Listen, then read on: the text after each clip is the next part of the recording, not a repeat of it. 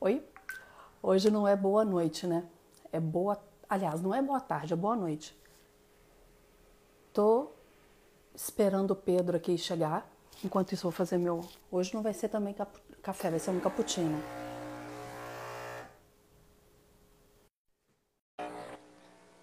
Oi, Peracélia, que bom que você tá aqui. Coisa boa.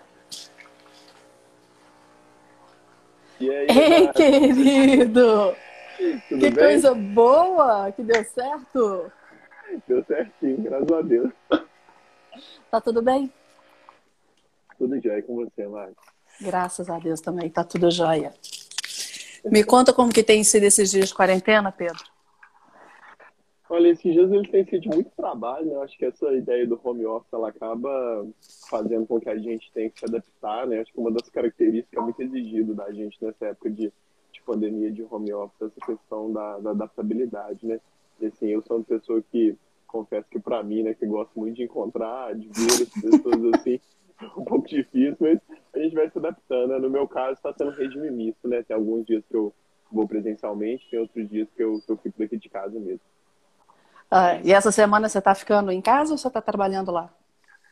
Essa semana hoje eu estou em casa, amanhã eu estou presencial na cidade administrativa. Provavelmente o restante da semana eu devo ficar, é, devo ficar em casa mesmo. E a gente vai readaptando com isso tudo, né, Pedro? Aqui em casa, eu tenho falado que eu nunca fiquei tanto tempo junto. Gripou? Eu tô, eu tô com a minha rinite alérgica atacada. Ai, coitado. Eu até me desculpe se eu espirrar. Às vezes eu entro numa série de Fica durante a tranquilo. live. Fica tranquilo, não preocupa não. Mas eu, eu tô com o Emílio há 26 anos. E eu nunca fiquei com o Emílio tanto tempo Olha. Lua, lua de mel forçado. Né? Mas está sendo gostoso. Está sendo uma experiência interessante, está sendo gostoso para a gente colocar em prática algumas coisas que a gente fala. Mas eu queria que a gente conversasse um pouquinho. Você trabalha com gestão de crise, mas como que a gente pode trazer essa gestão de crise agora para esse nosso dia a dia, né? Porque, como nós já conversamos lá naquele, no café que a gente fez, há uma programação. A gente se prepara para um momento de crise. É, foi basicamente isso que a gente conversou ali. Mas e quando não tem jeito da gente se preparar? Né? Foi o que aconteceu agora. Fomos pegos de surpresa numa situação que a gente não imaginava. O convívio familiar, ele se estreitou e a gente tem que buscar essa harmonia. Me conta um pouquinho o que, que você tem percebido, assim, tanto na sua vida, é, con- conversando com outras pessoas, sua faixa etária ou mais velhos, o que, que você tem visto que as pessoas têm, como têm lidado com isso tudo? Olha, uma coisa que eu acho que é assim, pertinente a gente observar é que a crise e o luto, eles têm algumas fases em relação à postura do Vou fechar aqui, porque o cachorro tá latindo aqui, esse cachorro não sabe. Preocupa não.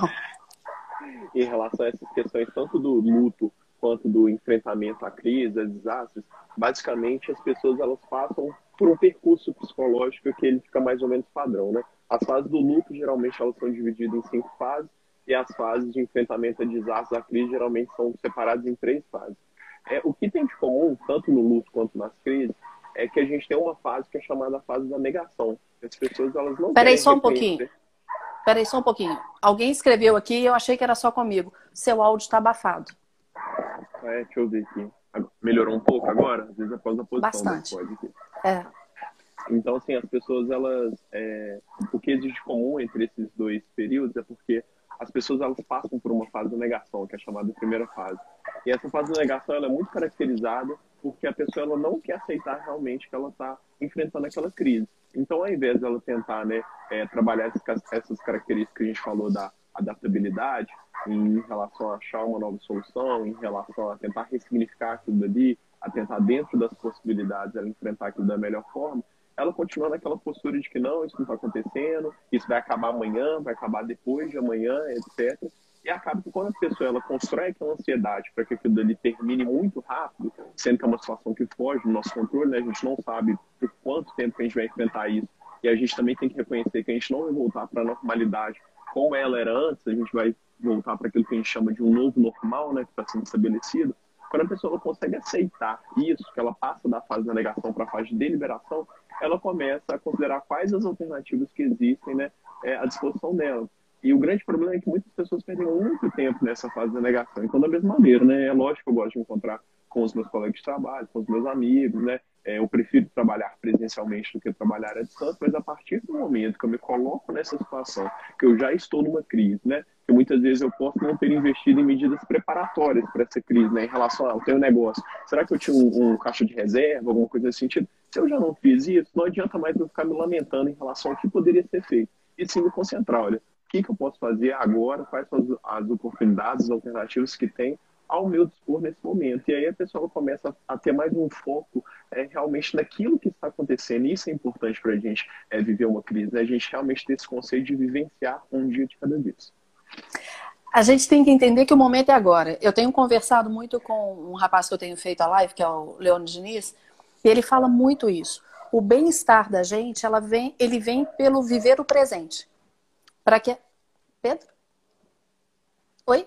Não, é porque eu só, só te coloquei no áudio normal para ver se fica melhor. Agora. Nossa! Sensacional. agora tá. Aqui. O Emílio chegou aqui até para falar que o som estava ruim. Ele tirou o fone, agora melhorou. o Emílio estava lá dentro assistindo, veio aqui avisar. Ah, que bom, então. É... Porque uma das coisas que a gente fez aqui em casa para o convívio tranquilo, eu fico na sala, Bernardo, que é o meu mais velho, junto com o Emílio, no escritório, e a Anabelle, que é a caçula, fica no quarto dela. E assim a gente se encontra em momentos específicos, mas cada um trabalha no seu campo, sabe? Mas o, voltando aqui ao Leone, ele comenta muito que o bem-estar vem de um autoconhecimento e viver o presente. Nós precisamos estar aqui e lidar com as circunstâncias. E aí entra uma outra coisa que eu observo. Será que as pessoas estão conseguindo se segurar ou, tão, ou elas estão descontando em qualquer pessoa? Porque vem essa frustração, vem esses estágios que você está falando, nem todo mundo passa tranquilamente por ele. E isso a gente está falando de uma forma geral, sem pensar em quem realmente está de luto, né? Porque perdeu alguém. A, a saúde mental das pessoas, o, a questão do, da depressão aumentou muito, ansiedade, depressão. Mas vamos colocar de uma forma geral. Será que as pessoas estão conseguindo se controlar a ponto de saber o que falar, da maneira que falar, com o objetivo de buscar essa harmonia em casa? Você acha que isso está acontecendo? Olha, eu acho que a gente tem os dois extremos, né? Tem desde pessoas que estão né, realmente aproveitando esse momento como uma oportunidade delas prestarem mais atenção nos processos de comunicação dela. E processo de comunicação todos nós desenvolvemos, é como você disse, no nosso dia a dia, com a nossa família, no nosso trabalho.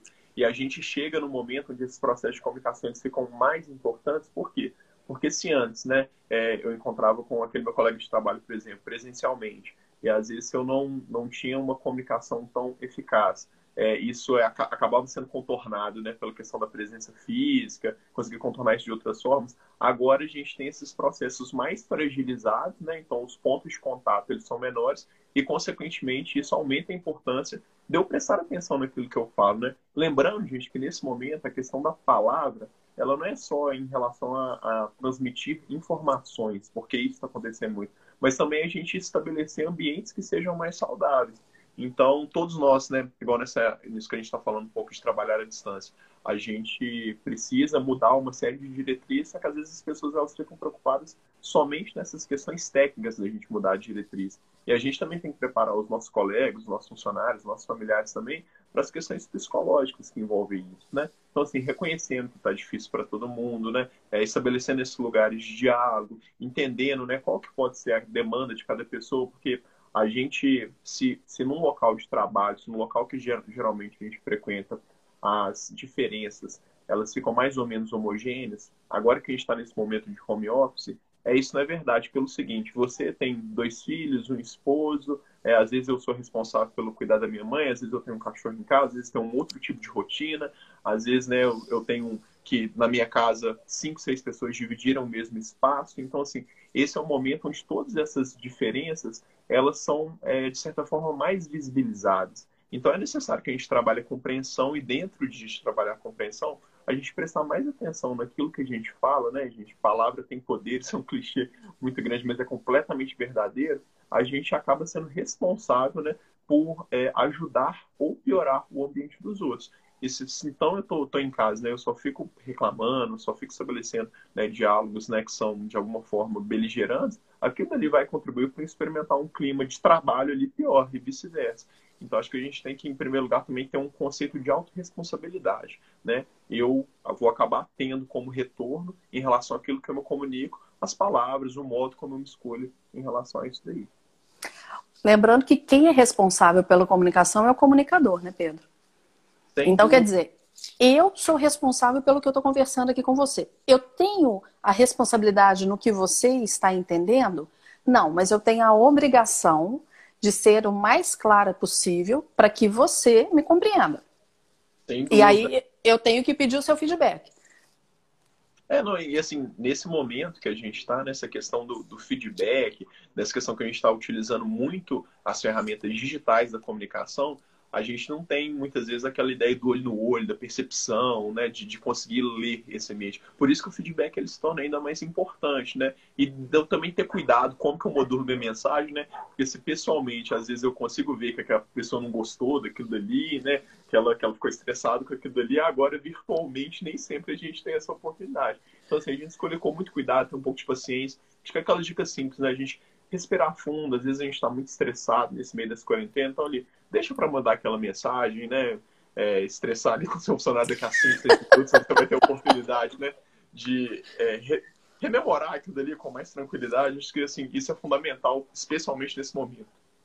E a gente, eu gosto sempre de falar, a comunicação, tem uma pesquisa, é, esqueci o nome dele aqui agora, de um americano, que ele diz que a comunicação 7% pelas palavras, 38% merábia, merábia. 7% palavras, 38% voz, variações da voz e 55% corpo. Ele não quer dizer que as palavras não não têm importância, muito pelo contrário. Elas, a partir dessas palavras é que eu vou delimitando os 93% restantes. Mas eu perco na comunicação digital, aí eu digo só a escrita, 93% da minha comunicação. Eu vou ter só a de palavras. Agora, se eu mando áudio, eu ainda perco 55% do corpo. então... Mas ainda vai. Se eu ainda mando áudio, dá para saber como a pessoa tá ou não, né? Eu ainda Sim. sei se ela tá brava, se ela tá triste. Esses dias eh, eu não estava muito bem, e aí uma pessoa falou, Mariela, uma pessoa que me conhece bem, falou, Mariela, pelo jeito que você estava escrevendo, eu sei que não que você não estava bem. Ué, a minha mãe tá aqui e tá falando que tá sem som. Mãe, tá sem som não. Ela tá assim, tá sem som? Eu falei, tá não, mãe. É, então, a, a, a, maneira, se a gente tem intimidade, a pessoa vai perceber como a gente está. E nem a gente não tem que estar bem o tempo todo também, não, né, Pedro? Estava conversando esses dias com a Leila Ferreira, que é uma amiga em comum que a gente tem. A Leila fala isso, Mariela, ninguém tem que estar tá é, leve o tempo inteiro, a gente vai ter um momento de tristeza, mas o que não dá é para a gente ficar só naquilo, né? O que não dá é, é para é a gente deixar aquilo levar.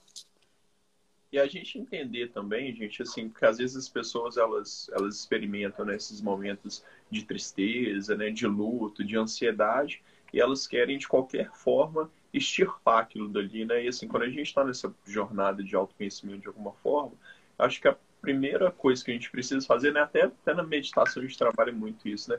É assim, é você aceitar que, que, que aquele sentimento ele existe ali, né?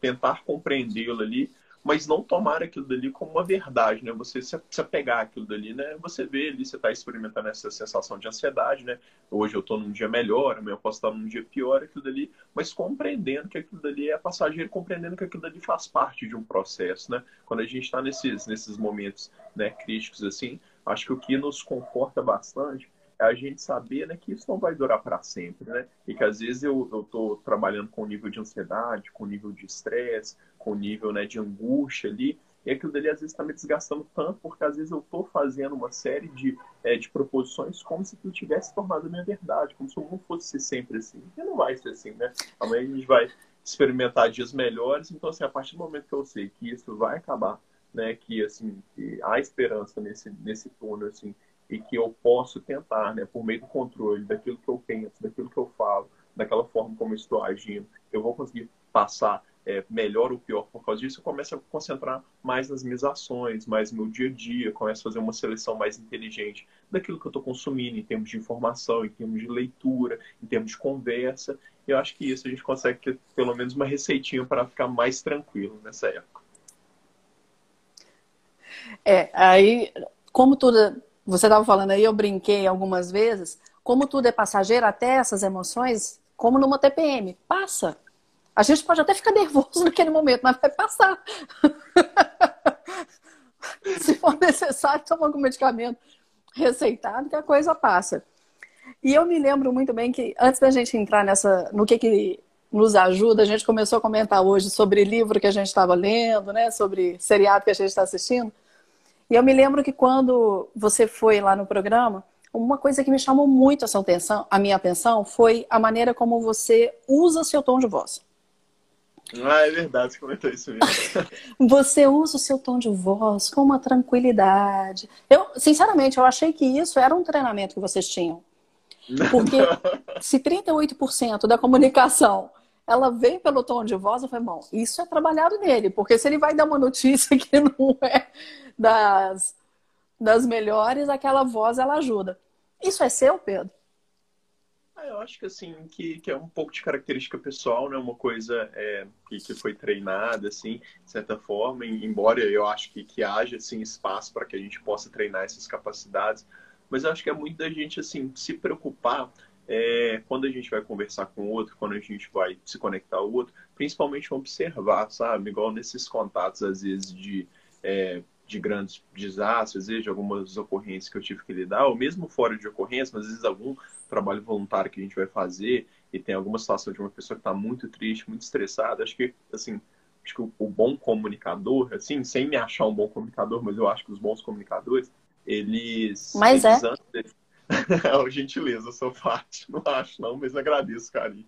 Mas eu acho que, assim, que os bons comunicadores, antes deles soltarem, deles modularem uma mensagem, eles pegam, assim, alguns instantes, alguns momentos para observar com quem eles estão falando, sabe? Acho que quando você está dando uma aula, você está dando uma palestra, você está falando com outra pessoa, a pessoa ela vai dando sinais ali do que, que ela precisa naquele momento, de como que ela está compreendendo aquela mensagem.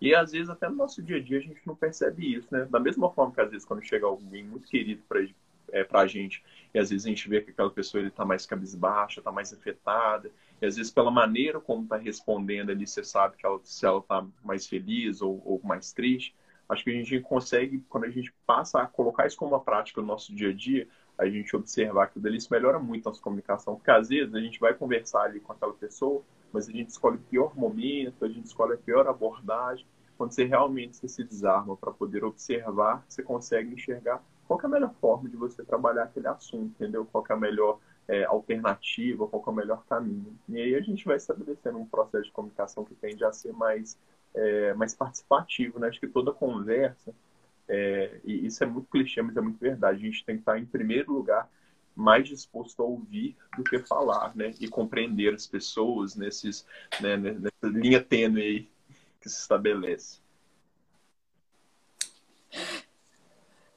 Você conhece aquele texto do Rubem Alves que fala da escutatória? Não sei se é o mesmo é. texto que eu conheço. Conheço alguns, alguns textos da. Opa, tá me ouvindo? Se é o mesmo texto que eu, que eu conheço do Rubem Alves, Rubem Agora Alves, sim. que é um autor fantástico. Mas é, eu, eu, li há, há muito tempo, quando eu estava acho que na, na oitava série, que a gente que era uma crônica, não sei se é esse mesmo texto. Há muito tempo, Pedro. Você não estava há muito tempo na oitava série, não. Me poupe. A média, um tempo médio. Eu estava há muito tempo na oitava série. Aquele que ele fala que ele vê muito, muito curso de oratória, mas vê pouquíssimos cursos ah, de escutatória. É, é, o mesmo, é o mesmo, é o mesmo. E eu brinco quando eu vou falar é, em treinamento, em palestra, que às vezes a gente tem que escutar a pessoa como um todo, não é só escutar com o ouvido. Que é o que você está falando, que é entender a pessoa. Ela dá sinais. E se você para para prestar atenção nela, o quanto isso é gratificante. E uma outra coisa que é o entrar em rapport com a pessoa, né? Você entrar em sintonia com ela. Alguns chamam de neurônios espelhos, mas como que você vai isso provavelmente vocês trabalham isso, né? Como chegar e manter o rapport. Primeiro contato tem que ser o rapport. Porque ali você, entrando em sintonia, a pessoa te aceita e fica mais fácil você falar com ela. Vocês têm um treinamento de rapport? Assim, a gente tem muito é, alguns treinamentos na área de, além de psicologia, na área também de, de negociação, né? Alguns tipos de ocorrência é, que são atendidos pelo, pelo Corpo de Bombeiros, como tentativas de autoextermínio, né? Tentativas de suicídio elas envolvem assim, um, um, processo. Inclusive, isso, isso foi muito reformulado ao longo do tempo, essa ideia de negociação, de você estabelecer esse processo de escutativa, esse processo de rapport, esse processo de sintonia, porque aí, a partir desse momento que a vítima ela se sente é, protegida, de certa forma, assim, né, que ela enxerga ali uma pessoa que de fato quer ajudar e não só quer fazer um atendimento, ela consegue ali legitimar aquilo que a outra pessoa está falando e aí a gente tem uma, uma probabilidade de sucesso muito maior nesses casos. E aí entra uma outra coisa que é a empatia. Não tem como a gente medir empatia, tem, Pedro? Assim, eu acho que a empatia é uma palavra que está sendo muito utilizada né, atualmente. Às vezes, assim, as palavras, e às vezes o pessoal utiliza esse conceito de uma forma um pouco equivocada. Porque empatia é se colocar no lugar do outro, mas não é somente se colocar no lugar do outro. É, quando a gente faz um exercício real da empatia, a gente abre mão, por exemplo, dos julgamentos, por exemplo, que é uma coisa que a gente estabelece o tempo todo, é de fato você tentar entender o outro, se colocar no lugar do outro,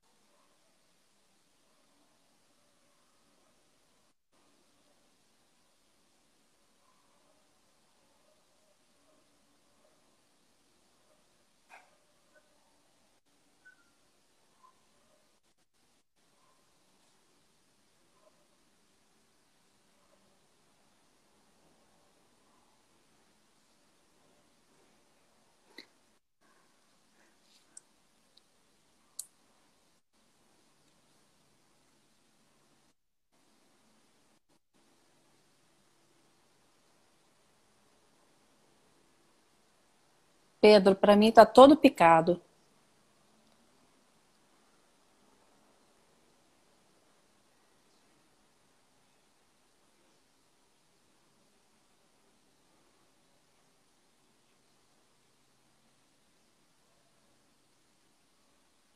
Pedro, para mim sumiu você. Você tá me vendo? Tá me ouvindo? Peraí. Você tá sumindo você tá assim, imagina que você é um monte de pixel e a sua voz tá igual robô. Entendi. Deixa eu, deixa eu ver, deixa eu mudar aqui a posição aqui para ver se o roteador pega melhor aqui. Oi? Melhorou agora? Bom, te ouvindo, eu tô, eu tô te ouvindo, mas te vendo ainda não. Eu, eu, vou dar, dar um reset aqui na conexão só para ver se melhora um pouquinho aqui, peraí. Tá.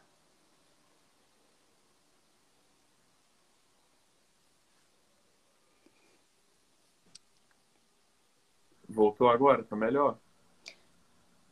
Tá, eu ainda não te vejo direito não, mas pelo menos não tá travando. E me pediram para tirar os comentários porque, porque querem ver seu rosto, então eu tirei os comentários. Tá bom. É, mas aí eu tava falando sobre essa questão da empatia, né? E aí. Isso. É, em relação a essa questão da empatia, assim, quando a gente, como eu disse, né, a gente pregar para convertido, gente, é muito fácil. Mas agora a gente tentar, né, é, assim, mostrar outras perspectivas para aquelas pessoas que de fato elas pensam diferente da gente, que de fato elas têm outros pontos de vista, isso é mais delicado. Para que a gente faça isso, antes da gente tentar forçar o nosso ponto de vista, a gente tem que buscar compreender quais foram os processos, né? Qual é a história, a trajetória daquela pessoa que a levou a pensar dessa maneira. Por que, que ela tem esse ponto de vista? Por que, que, que ela tem toda esse, essa forma de pensar. Só que às vezes não, às vezes a gente fica, a gente julga aquela pessoa, a gente entende aquilo dali né, como contrário, às vezes, aos nossos princípios, e simplesmente não se dispõe a esse espaço do diálogo. Né? Quando a gente fala daquela ideia né, grega, né, daquela, daquela ideia né, da, da, é, da polis, realmente, né, o que a gente tem é um lugar de diálogo, onde a gente precisa conversar com o outro. Mas, como eu disse, para que a gente consiga entender os outros, a gente precisa pensar em qual posição que, que, que eles estão, por que, que eles pensam dessa forma, antes meramente de eu tentar forçar ali meu argumento. Porque eu, quando eu, eu tento compreender por quais caminhos que aquela pessoa passou, eu consigo entender as dores, as convicções, os pontos de inflexão daquela pessoa. E isso acho que é uma coisa que a gente está urgentemente precisando exercer no nosso dia a dia. Oh. Porque se eu me coloco no lugar do outro, eu não sou dona da razão.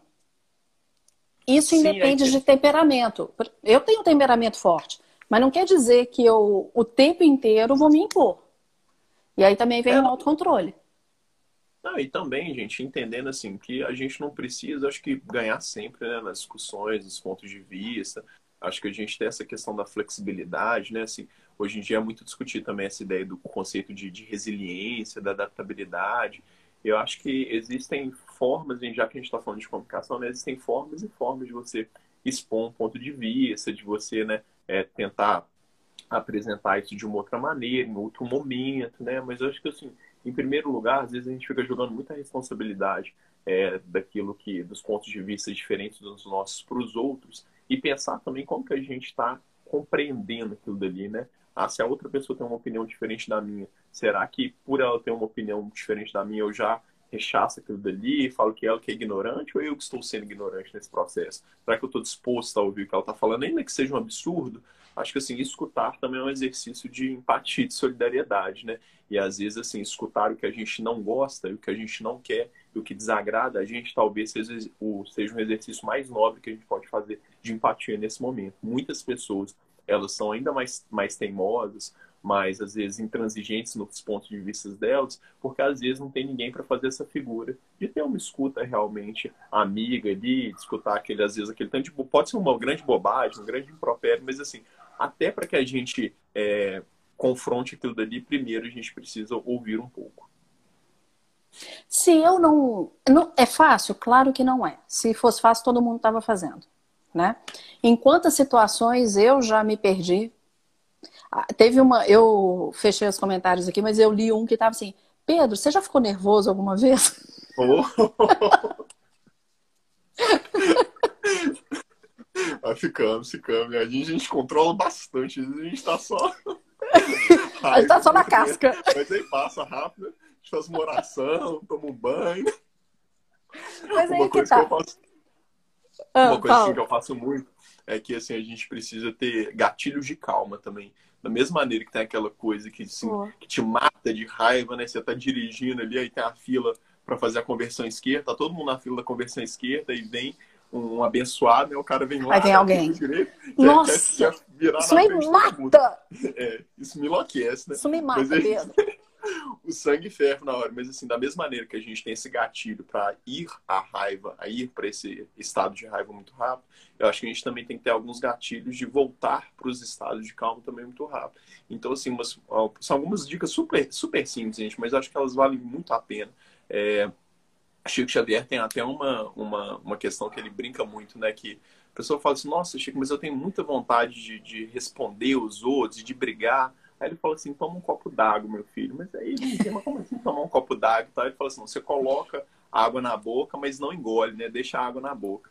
E aí quando você tiver com muita raiva, né, você não vai conseguir falar porque você vai estar com água na boca. Então assim, às vezes questão da gente naquele momento de estresse, respirar fundo, lembrar, né, que a gente assim tem muito mais, que a gente não pode se deixar contaminar às vezes por aquela energia ruim do outro, que às vezes aquela outra pessoa que vai te xingar no trânsito ali, ela teve um dia péssimo, e aí você vai xingá-la também, você vai entrar na energia daquela pessoa e todo seu dia vai, vai se transformar num dia mais irritante por causa de uma outra pessoa que está num, numa atitude extremamente infeliz. Então acho que a gente parar, pensar, eu sempre falo assim, antes de brigar, de se discutir com sua mulher, com sua esposa, vai, toma um banho, espairece uns cinco minutos, toma um banho quente, deixa para continuar a conversa no dia seguinte. Acho que tudo isso é válido, assim, porque aí quando a gente consegue voltar para o estado normal da gente, que a nossa frequência vibratória né, permite a gente enxergar com mais clareza isso tudo, a gente consegue ter também um pouco mais calma, né, no, na forma como a gente vai colocar essas palavras, como a gente vai enxergar a situação. Então, assim, gatilho de calma para o dia a dia.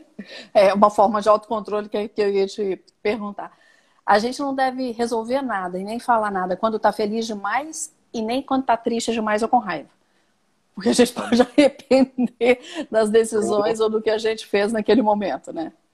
É, Sempre o ponto de equilíbrio. E uma coisa assim que, que é muito importante para a gente pensar é porque assim é, esse é um, é um pensamento que eu tento levar muito para minha vida. É, você estar certo não te dá o direito de ser cruel com as pessoas. O que acontece muito assim? Às vezes você está estressado ali, vai discutir com alguém ali, às vezes de fato a, a, parte certa naquela discussão, discussão ali é você. Mas às vezes a, isso não te dá o direito de você ser cruel, de você utilizar aquilo dali né, para diminuir, para humilhar outra pessoa.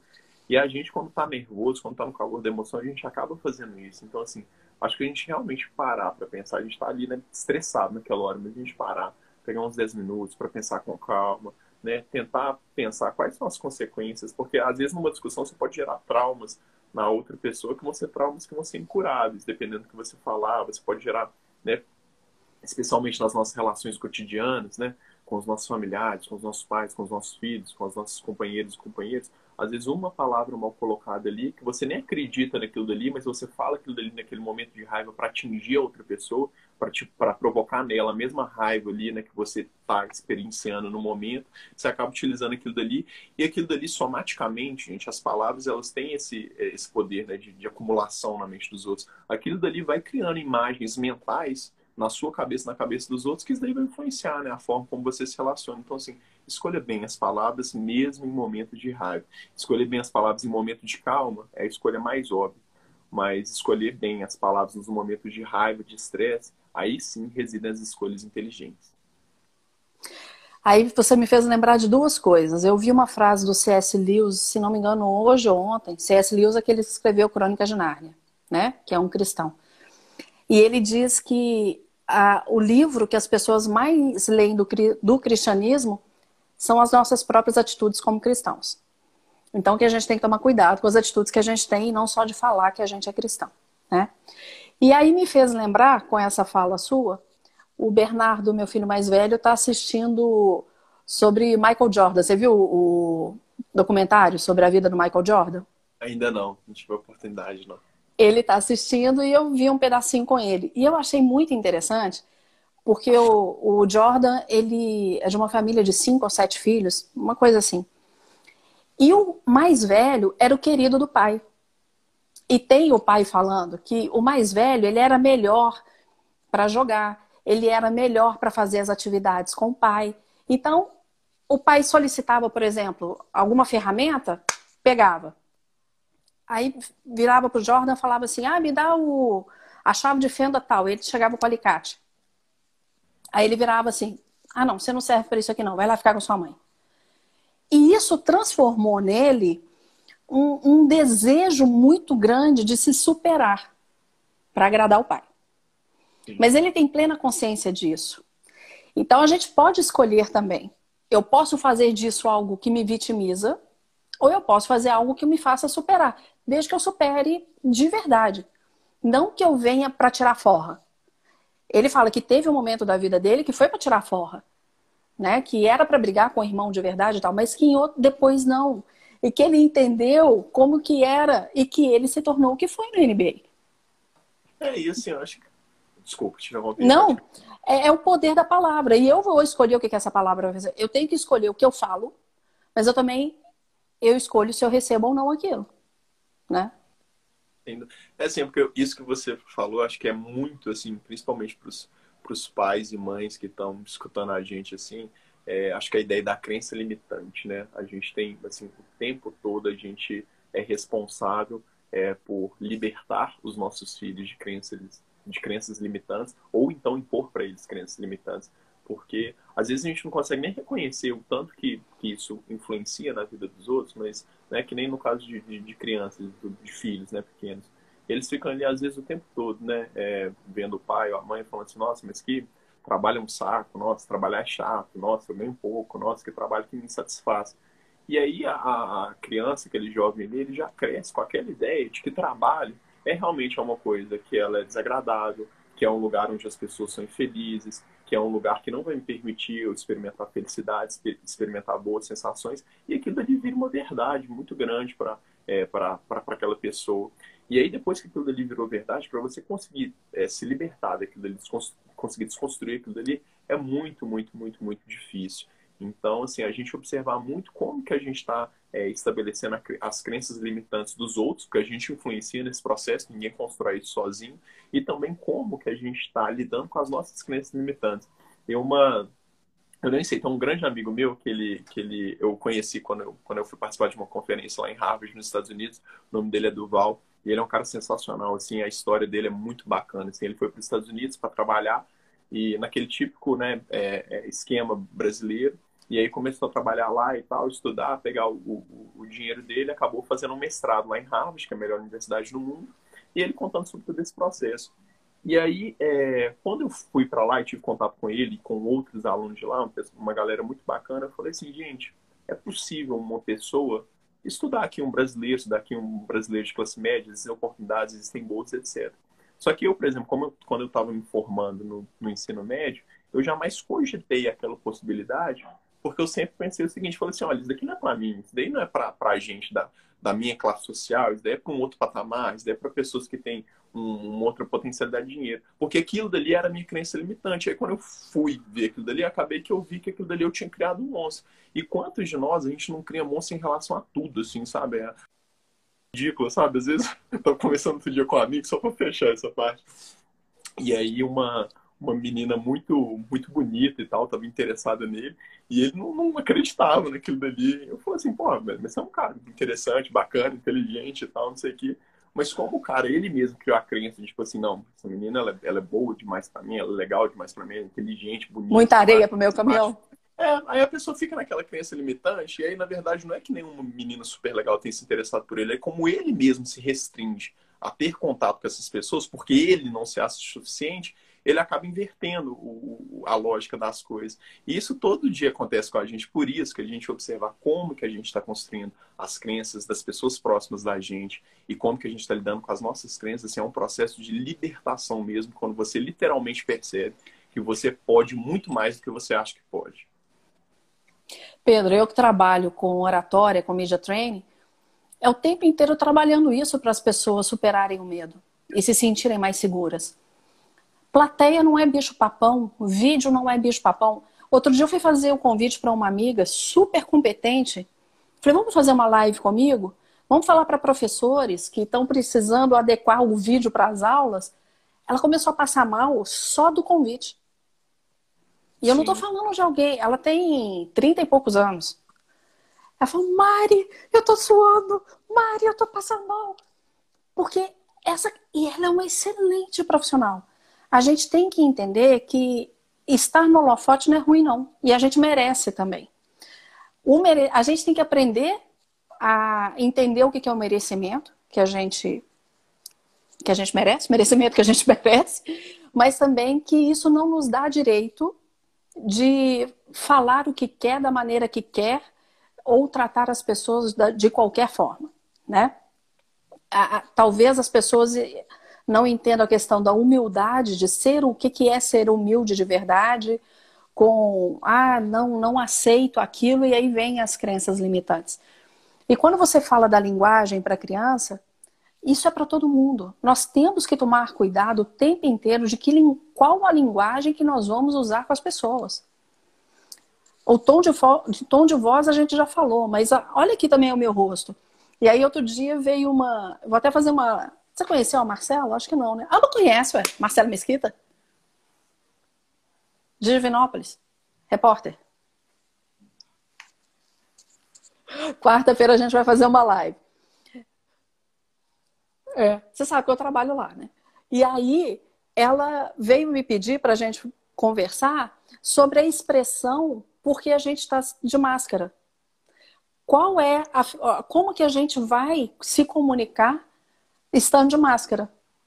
E aí a gente vai falar sobre uma série de coisas, porque não adianta nada. Eu falei assim, nossa, tá tão bom essa conversa.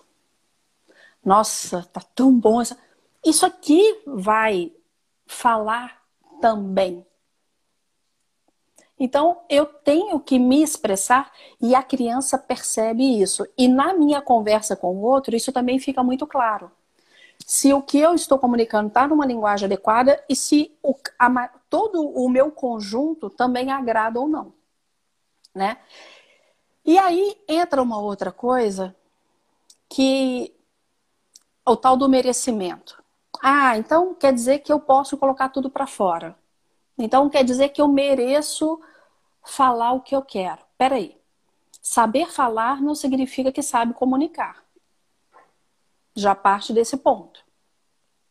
Agora, quando eu vou comunicar e vou trazer à tona, eu não estou dizendo aqui de análise, eu não estou dizendo aqui de terapia, a gente está falando de relação nesse tempo de confinamento, né? Da comunicação nesse tempo de confinamento. Como que eu vou colocar isso sem gerar desconforto no outro? Porque enquanto eu estou no online, se eu estou digitando, a gente comentou aqui, não tem o tom de voz e não tem o corpo. Então, isso aí me garante uma coisa que eu posso escrever o que eu quiser. Né? Os haters estão aí para isso. Mas o, o, o, offline não tem jeito. Eu estou ali com a pessoa. Então, como que eu vou fazer para que eu consiga demonstrar o meu desconforto, que eu consiga demonstrar que não está tão bem assim, sem que seja agressivo. Aí, pegando um gancho, como que você vai dar uma notícia que é complicada de uma forma mais suave possível? Olha, uma coisa que eu acho importante nesse processo é a gente não se armar demais. O que é armar nesse sentido? É, uma vez eu estava conversando com, com meu psicanalista sobre algumas coisas, e aí eu falando que sobre determinados assuntos, eu preferia conversar por mensagem, né, de WhatsApp, por e-mail, por, sei lá, por né, questões escritas, do que ao vivo. E aí ele chegou e observou tudo aquilo dali e ele falou assim, Pedro, mas você já pensou que, na verdade, quando você escreve tudo aquilo dali, você, na verdade, está falando mais com você do que com o outro? Porque, na verdade, o que você está fazendo ali é um exercício mental de já pensar, né? O que, que o outro ele pode... Organização, é mesmo. É, o que, que ele pode falar, o que, que ele vai, qual que vai ser a expectativa dele, aí você já lança um outro parágrafo para já né, fazer, né, para eventualmente corrigir aquilo que você falou, etc. E assim, eu acho que o que é muito importante para a gente, é, especialmente nessas, nessas comunicações de assuntos delicados, a gente se expor. Acho que nos nossos processos de comunicação, hoje em dia, a gente tem muito medo assim, de, de se passar por ridículo, de se passar por frágil, de se passar por emotivo. Então, se a gente vai conversar sobre um assunto sério com, com, com, alguma outra pessoa, especialmente uma pessoa que a gente, que a gente gosta, que é importante para a gente, acho que a gente tem que se desarmar, se despedir de todos esses preconceitos, porque geralmente as pessoas, quando elas chegam para discutir um assunto sério, você já fez um discurso mental na sua cabeça, já, tá, já ensaiou todas as pausas daquilo dali, e aí você já se preparou para todas as respostas que eu posso dar. Então você vai discutir com seu marido porque é, ele, ele deixa a toalha molhada em cima da, da cama, Aí você já pensa assim, ah, mas se ele responder, se ele falar também que eu estou sendo muito inflexível, que eu estou sendo muito chato, eu vou responder tudo ali. E aí, se ele falar isso, eu vou responder isso. Mas aí, se ele jogar aquele outra coisa que eu não faço na minha cara, eu já vou responder com aquilo dali. Então, assim, acaba que nesse processo, você não construiu um diálogo. Você construiu uma, uma encenação, de certa forma, né? Você é, articulou ali todo um plano ali que ele vai né, se estabelecendo ali, independente do que o outro fala. Quando você, a partir do momento que você se coloca ali para conversar com o outro, sabendo que você pode mudar de opinião, sabendo que você pode né, se emocionar, sabendo que você pode reconhecer que você está errado, quando você vai para aquilo dali sem toda aquela cobrança, acho que aquilo dali flui de uma forma natural, porque a outra pessoa, a maioria das pessoas, elas acabam se armando quando elas, em termos de discurso, quando elas veem que você já está com tudo aquilo dali pronto, que você que não está sendo uma coisa de duas vias, que você está somente para jogar aquilo dali. Mas quando outra pessoa vê que você está ponderando aquilo dali, que você está considerando que ela, o que ela está falando, ela também se desarma e aí vocês conseguem conversar com mais harmonia. Então, assim, eu acho que o segredo é isso, a gente ter. Tem um livro que eu, que eu tô lendo, uma pessoa muito querida me deu, que chama Coragem de Ser Imperfeito. Fala justamente sobre isso. É isso que você falou? Hoje que você é, falou no esse, áudio, é, é esse é um dos dois, eu tô lendo dois, eu vou te mostrar outro também. E ele fala um, um, sobre, um pouco sobre isso, sabe? A gente fica muito pensando que, ah, que aquilo que a gente falar sobre aquilo dali vai nos colocar numa, numa, posição que, que a gente vai parecer frágil demais, sabe? E, e o tanto que isso, que isso acontece o tempo todo, sabe? Nos nossos é, relacionamentos, nosso dia a dia, sabe?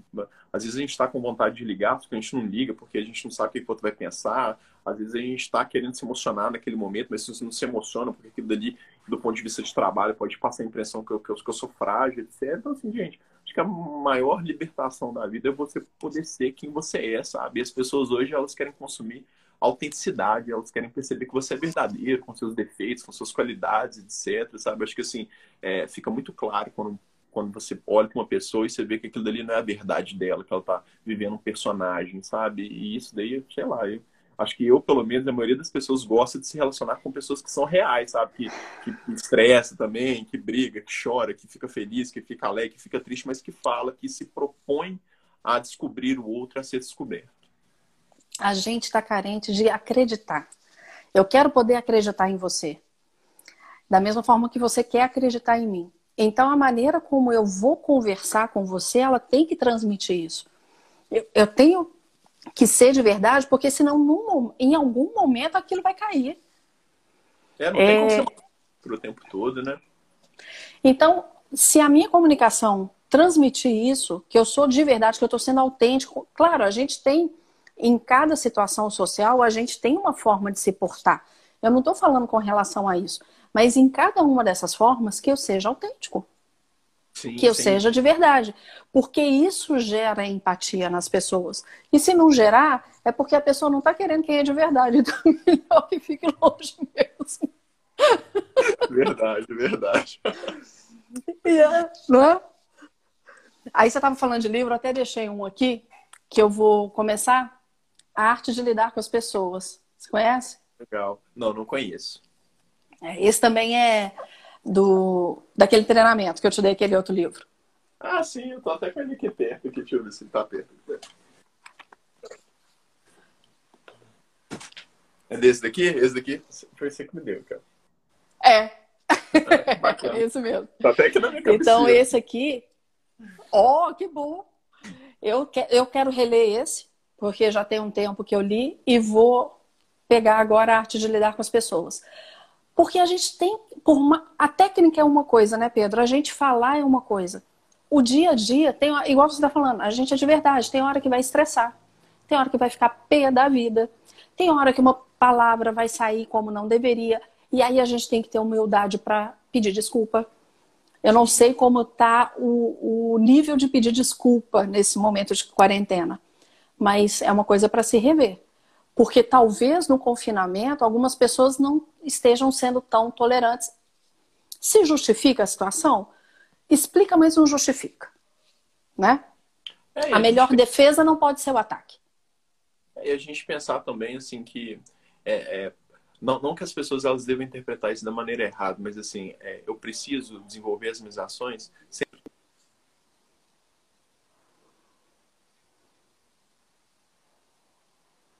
né, de maneira nenhuma colocar todo mundo numa mesma situação de privilégio.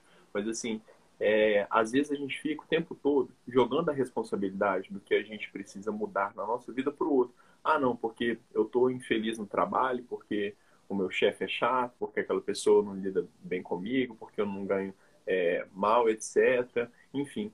E a pessoa precisa perceber que aquela situação não está legal, mas é responsabilidade sua de saber como você vai processar aquilo dali que está acontecendo com você. Deixar aquilo dali contaminar completamente o seu dia, a sua vida. Se você vai utilizar disso como combustível para você empreender uma mudança ou não, entendeu? Não é você ser idealista em relação a tudo, mas assim, é você saber utilizar as experiências, tanto as positivas como as negativas, de uma forma inteligente no seu dia a dia. E não ficar só reclamando, só naquela posição ali desagradável, que você fica o tempo todo com aquela energia pesada, entendeu? Porque você quer se conectar energia elevada, você quer né, fazer a sua vida ela, ela ser uma vida de, de abundância, de, né, de coisas boas. E às vezes a gente fica tão, tão concentrado naquilo de ruim que está acontecendo que às vezes a gente perde um pouco a capacidade de experimentar essa, essa, essa vivência boa, né, essa vivência proveitosa. E aí entra uma outra coisa que é a questão da cumplicidade. Parece que isso permite também se estreitar essa cumplicidade. Por mais que a gente já seja, aí eu digo no bom sentido, entre família, esses momentos, se a gente souber usar bem, isso fica melhor.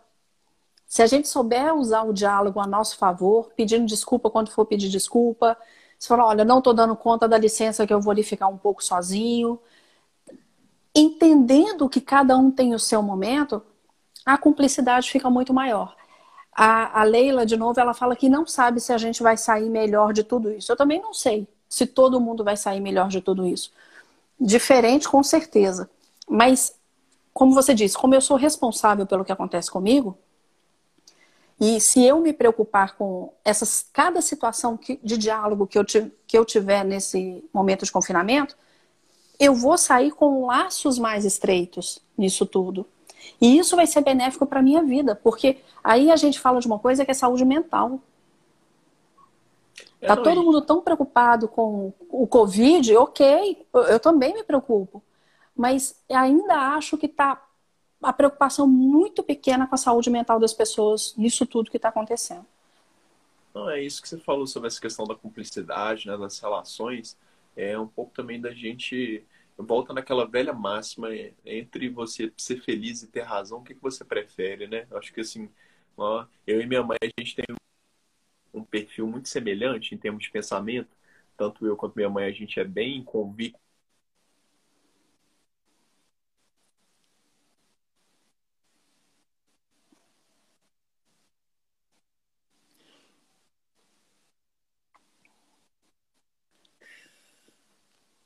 que, que, que, que, fez aquele posicionamento que eu não gostei, enquanto ela não, não pedir desculpa, eu não vou dar o braço a torcer.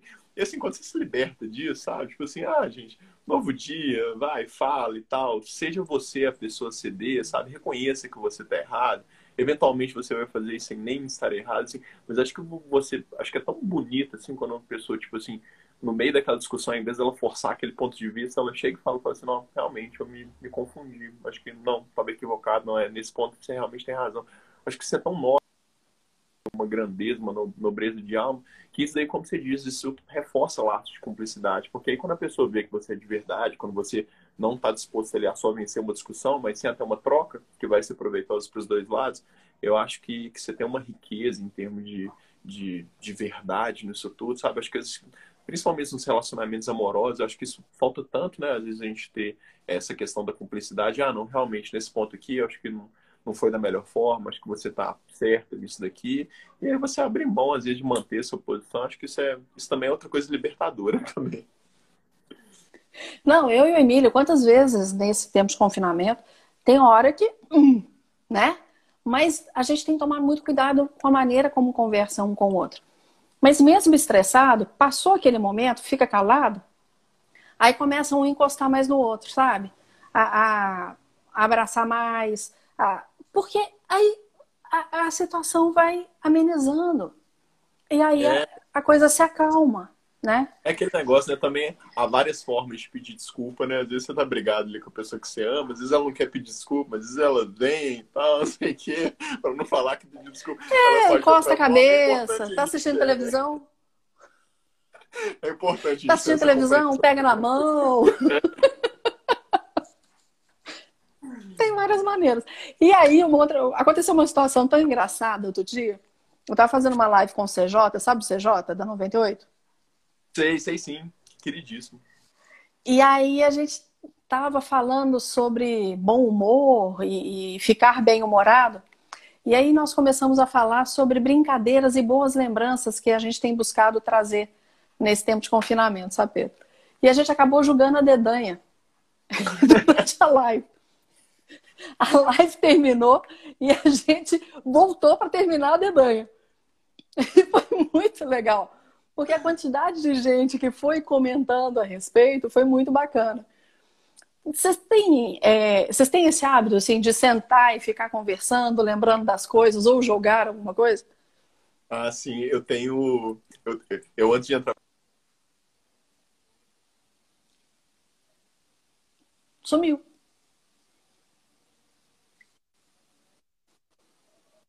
Agora, tá me ouvindo? Ok. Opa, acho que cortou. Tá, tá picando. Tá, peraí. Deixa eu ver aqui se volta aqui. Opa. Voltou agora? Tá melhor? Beleza. A imagem não tá 100% não, mas o áudio melhorou.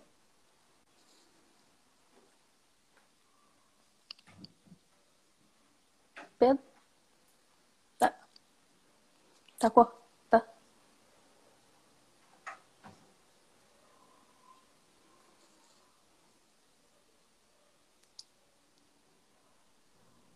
Voltou agora? Tá melhor? É, tá, se você começa a falar, e aí vem um pedacinho do seu áudio, depois fica um buraco enorme, depois vem um pedacinho de novo. Entendi. É porque hoje Vamos a conexão agora tá, vem. Muito, tá muito ruim aqui, porque acho que é por causa do prédio mesmo aqui. Tá melhor agora? É. Melhorou. Agora eu te ouço. E aí a gente tem esse grupo de, de amigos da, da aeronáutica e a gente era moleque, né? Quando a gente estava em Barbacena, 15, 18 anos, né? naquela confusão de militarismo. E assim, a gente desculpa o termo, assim, mas a gente todo dia a gente se ferrava, assim, de uma forma diferente. Mas era super divertido, que a gente é, tinha muita história boa, a gente vivia nos finais de semana lá em internato, né? A gente vivia preso finais de semana lá, por todos os motivos possíveis, preso administrativamente, né? Não podia sair. Mas a gente fica lembrando dessas histórias, assim, é muito divertido, são coisas muito boas, assim, acho que a gente saber ter essa, ter essa nostalgia saudável, assim, isso é muito gostoso, sabe? E pensar, né, o tanto que a gente, nessa, nessa trajetória da nossa vida, a gente constrói em termos de amigos, de experiência, de memória, acho que não, não tem dinheiro que pague isso. Né? Acho que um homem é feito das, das atitudes dele, dos pensamentos dele, também das lembranças, né? E, do, e do, da trajetória que ele faz. E se a gente trouxer à memória o que. Isso até tem um versículo, eu não vou lembrar aqui, que é trazer à memória aquilo que me traz esperança. Então, se eu conseguir trazer à memória, trazer para o diálogo em família aquelas boas histórias, que a gente vai lembrando, revendo foto, lembrando boas circunstâncias, porque todos nós vivemos boas circunstâncias. E aí eu me lembro de um vídeo do Mário Sérgio Cortella que ele fala que a felicidade são os pequenos momentos felizes que a gente tem que vão se somando. A gente não é. vai viver um momento feliz o tempo todo. Né? A gente tem, tem pequenos aquele momentos. verso famoso, né? Felicidade se encontra em horinhas de descuido, né? Isso é muito verdade, né? São nos, nos pequenos detalhes que a gente encontra isso, né? E é bom demais. Agora, faltam três minutos para acabar. Antes que me derrubem, eu só quero ver as perguntas que estão aqui. É, ó, Deus abençoe você, Pedro. Pedro, te admiro muito pela ajuda ao próximo. É... Aí tem um assim, Pedro, quero te conhecer quando eu crescer. Não, não, precisa ser quando você crescer, não, gente. Estou à disposição, posso quarentena. Agora a gente não pode encontrar, mas a gente. E por falar nisso, o convite está de pé para o café presencial, tá? Quando tudo oh. isso passar. De verdade. Com pão lá de Araxá. Um convite para café, ainda mais com pão de Araxá, não se nega de jeito nenhum. Mas é sério, tá? De verdade. Pedro, eu só posso agradecer mais uma vez. Sempre é um prazer, uma honra conversar com você. É muito gostoso que a gente possa fazer isso mais vezes, que a gente possa criar situações para ter esses diálogos gostosos assim e que espero que as pessoas também tenham é, pensado no que elas têm vivido, né? Olha, mais gente aqui falando para Deus te abençoar. Isso é bom, né? Melhor, como, como, eu sempre digo, o melhor presente que a gente pode receber de alguém é uma oração, né? A gente, obrigado do fundo do meu coração por todas as energias positivas. Ó, e agora que eu estou lendo aqui, é, tá chovendo de pergunta aqui. É... A Pedro.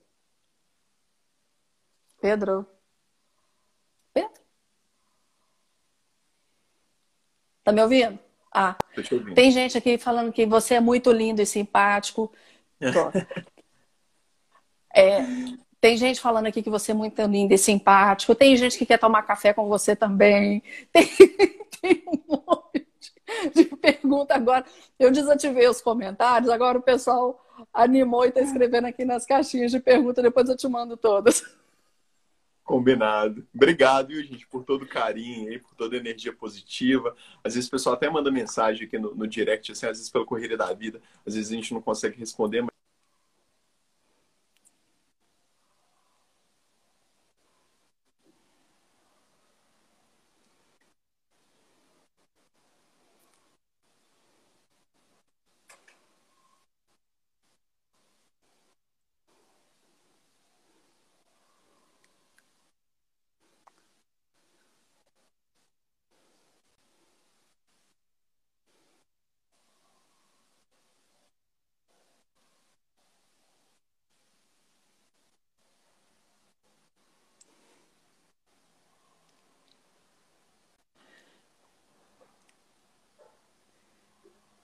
Pedro, faltam 20 segundos. Querido, obrigada de todo o coração que você precisar, você sabe, pode contar comigo. Espero que a gente possa, além, ter o café presencial em breve.